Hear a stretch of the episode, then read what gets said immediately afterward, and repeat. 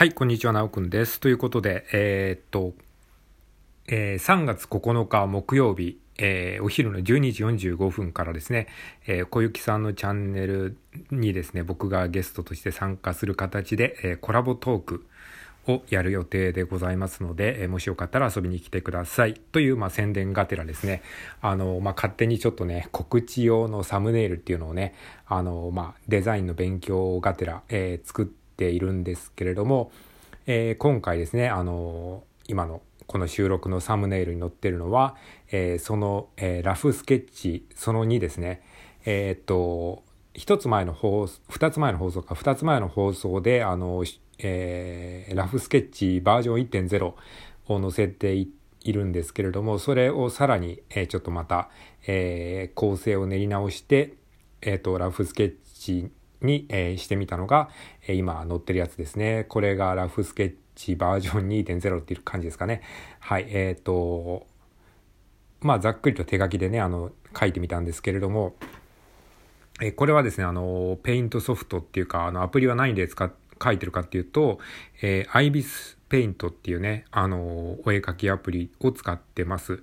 えっ、と、二つ前の放送ではプロクリエイトっていうね、あのアプリで書いてたんですけども、プロクリエイトはね、あの、テキスト入力がね、すごいしづらいですね。あの、イラストを描くのにはすごい、あの、特化してるんですけども、なんかね、テキスト入力機能がすごいね、やりづらいです。えー、僕のまだやり方がちょっと慣れてないっていうのもあるのかもしれないですけど、めちゃめちゃテキスト入力がしづらいので、あのー、まあ、テキスト入力をするのに慣れてるっていう意味で、IBIS Paint の方に切り替えて、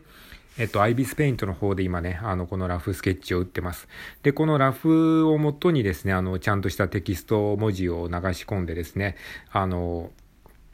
えー、色、色っていうかカラーリングもちゃんとその配色の、えー、本を参考にしながら、えっ、ー、と、ちょっとね、あの配色を整えて、えー、またね、サムネイルを作っていきたいなというふうに思っております。はい。じゃあまたね、あの、サムネイル、あの、完成したら、えー、ちょっとラジオトークの収録で、えー、こう載せてみようかなと思っておりますので、まあ、プロセスエコノミー的にね、この作業段階からちょっとね、あの、えっ、ー、と、一緒にこうね、シェアするっていう形で、えー、やってみてる感じなので、えー、またよかったらお付き合いください。はい。ということで、えー、今回は以上です。